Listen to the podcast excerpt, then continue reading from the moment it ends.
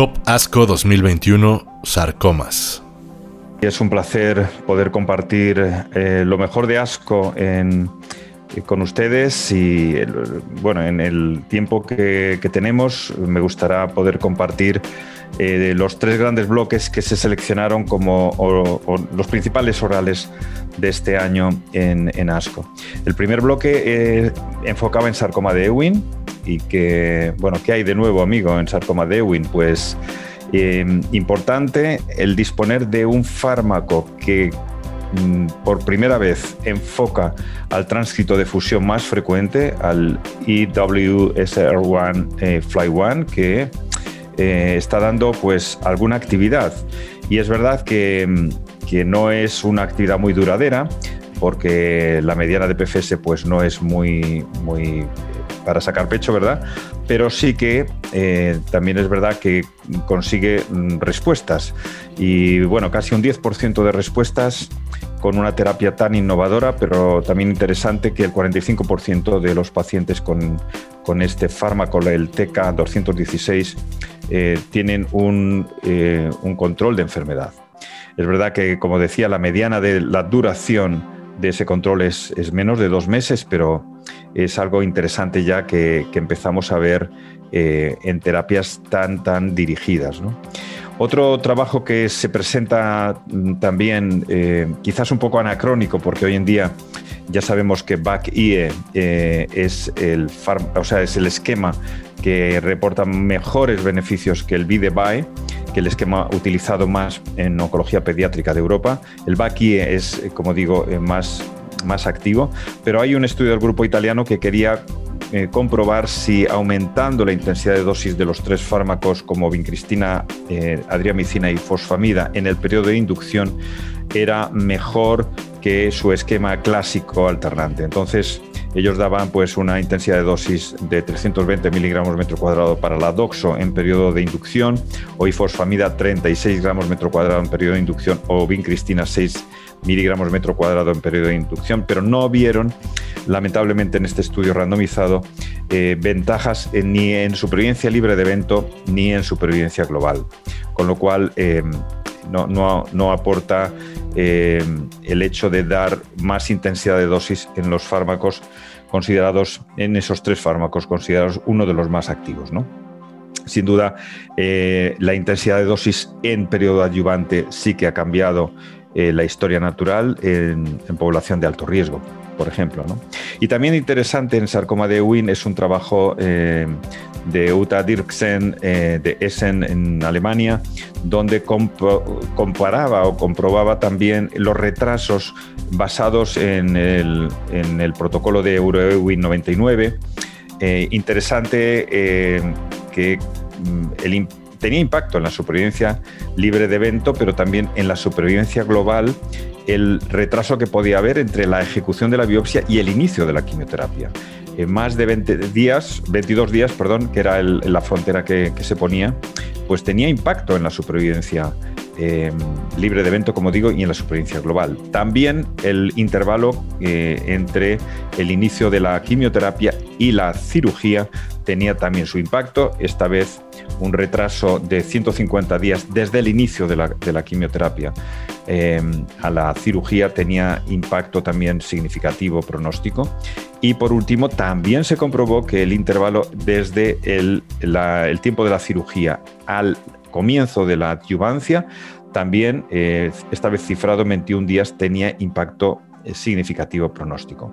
En el multivariante, eh, el intervalo que pesó más de forma independiente fue el intervalo entre el inicio de la quimioterapia y la cirugía, pero también es verdad que el intervalo entre la cirugía y la quimioterapia eh, era independiente como eh, supervivencia libre de evento y también casi virtualmente también era independiente para la supervivencia global. Por lo tanto, la lección aquí es que los intervalos, los retrasos cuentan y mucho. Y es verdad que complicaciones mm, postquirúrgicas pueden comprometer em, la eh, probabilidad de supervivencia libre de evento y de supervivencia global.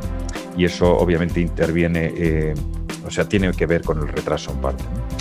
Luego el, segundo bloque enfocaba nuevos tratamientos, nuevas modalidades de tratamiento en sarcomas Y es interesante que el sarcoma epitelioide, que parece estar de moda, ¿verdad?, por, por el tacemetostat, pero esta vez eh, se intentaba bloquear la vía de, de MEC eh, porque esta vía, la vía de las MAP quinasas en definitiva, es una vía que señaliza downstream eh, desde, digamos, el transcrito de fusión típico de, de, esta, de esta entidad.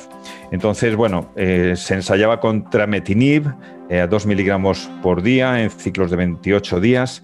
Y la verdad es que cuando vemos el waterfall plot, pues vemos que la inmensa mayoría tiene un descenso de alguna magnitud en, respuesta y eh, se conseguían eh, pues, tres respuestas parciales y 28 estabilizaciones en, la serie de 41 pacientes. Pero es interesante que la mediana de PFS estaba por encima de 8 meses y la mediana de supervivencia global estaba por encima de 14, eh, bueno, prácticamente 15 meses. No sabemos qué pacientes eran del,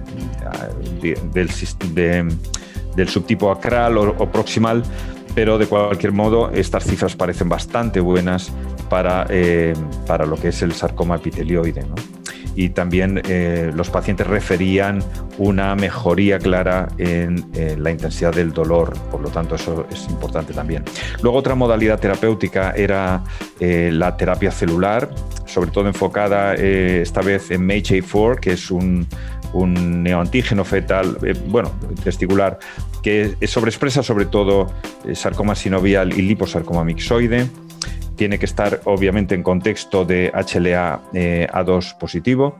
Y bueno, eh, pues la verdad es que es muy interesante que reportaban una, una actividad en overall response rate global de casi el 40% con esta terapia que eh, podían ser eh, pacientes muy politratados previamente. En sarcoma sinovial, concretamente en los pacientes con sarcoma sinovial, subía hasta 41,4% porque era superior a los del liposarcoma mixoide transformado, células redondas, que era del 25%, hablando de overall response rate, para un total de un eh, control de enfermedad del 85% eh, prácticamente. Con lo cual es una terapia que todavía está en su fase eh, embrionaria, pero que apunta maneras y que, y que, desde luego constituye un futuro muy, muy interesante. ¿no? y también por último, en este segundo bloque, el anlotinib, eh, un antiangiogénico, se comparaba de forma eh, randomizada eh, con una randomización 2-1 contra dacarbacina en sarcoma sinovial avanzado. Entonces, el endpoint principal era supervivencia libre de progresión y es un estudio en este sentido positivo. es verdad que con anlotinib la supervivencia, la mediana de PFS estaba rozando los tres meses y de dacarbacina era 1.64, pero también es verdad que en todos los tramos de, timing, eh, por ejemplo, a los cuatro meses la diferencia era de 48% versus 15%, a los seis meses 42% versus 11%, es decir, en los timings eran muy, muy claro a favor de anlotinib. Por lo tanto, también interesante este antiangiogénico y vamos a ver cómo se posiciona en distintas eh, indicaciones en sarcoma. Por ahora eh, también eh, parece muy prometedor en el ámbito del sarcoma sinovial. Y el último bloque, pues eran de nuevo nuevos mecanismos, entender un poco mejor factores predictivos, como por ejemplo los, las formaciones TLS, ¿no? los Tertiary Lymphoid Structures, que parece que son un biomarcador predictivo para los anti-PD1 en contextos de sarcoma. Ya sabíamos por Petit Pre que había cinco eh, terrenos, por así decir, de cinco microambientes diferentes en sarcoma. El, llamado Inflame, el, más favorable a la, a la respuesta con anti-PD1, pues eh, tenía una sobreexpresión de genes relacionados con con inmunomodulación. Pero aquí lo interesante que también lo apuntó Petit Pre era que eh, parecía que las células plasmáticas y, concretamente estas estructuras eh, que remedan al centro folicular linfoide, eh, pues cuando están presentes en el tumor parece que predicen una, una, mejor respuesta. Y de hecho, en el estudio prospectivo presentado por Antoine Italiano, pues eh, cuando tienes eh, presencia de estas estructuras, la mediana de progresión, de supervivencia libre de progresión está en cuatro meses respecto a no tenerla que está en 1.4 meses, con lo cual es, parece ser un, buen factor predictivo y también la supervivencia cuando esas estructuras están presentes era de 18 meses, la mediana de supervivencia global, versus 14 meses cuando no está presente. Otra estrategia es eh, acerca de la letalidad sintética con la combinación de olaparib y temozolamida en, en eh, uterinos. También es muy interesante la, actividad tanto en, PFS como en supervivencia global, que no se alcanza la mediana. En, mediana de PFS es, prácticamente de 7 meses y en eh, overall response rate de 27% con esta combinación, lo cual es bastante interesante porque por primera vez parece que eh, muestra bastante actividad eh, un inhibidor de PARP en combinación con una quimioterapia en, el ámbito de sarcomas. Y luego también eh, explorar los eh, sarcomas que son deficientes en arginina. Es interesante porque es verdad que hay un 80% de sarcomas que son deficientes en, arginina, pero parece que esto es explorar una vulnerabilidad de, estos tumores, sobre todo cuando haces una depleción eh, más fuerte todavía de, este aminoácido que entra en el ciclo de la urea, pero con la, con la depleción provocada por, por, un fármaco lo que se consigue es posiblemente potenciar la acción también de, la quimioterapia. Entonces es algo muy incipiente, pero es algo que también nos, nos anima y, es algo prometedor. Eh, y de hecho eh, es, digamos, la primera información así robusta de, derivada de metabolomics que puede, mm, puede encontrar eh, un, nicho de terapia, de terapia más bien dirigida en el contexto de los sarcomas. De hecho, cuando los sarcomas tenían una, eh, un déficit de arginina, eh, pues en un 78% podían tener actividad esta, esta combinación de gencitabina 12 taxel más este fármaco que ocasiona una depleción eh, más marcada de este, de este aminoácido. Con lo cual, interesante.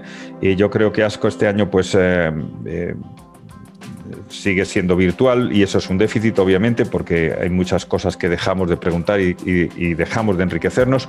Pero bueno, yo creo que en titulares lo que hemos visto es que en Ewin pues, parece que hay, un, hay una, una información novedosa en muchos sentidos y sobre todo mucha expectación por ver cómo podemos conseguir bloquear mejor este tránscrito de fusión y como, eh, como comentamos, pues novedades, ¿no? novedades terapéuticas y también novedades en cuanto a mecanismos, eh, digamos, que son eh, alcanzables por, por, dianas concretas. Pues un placer haber platicado con ustedes y, estamos a su orden. Un abrazo fuerte.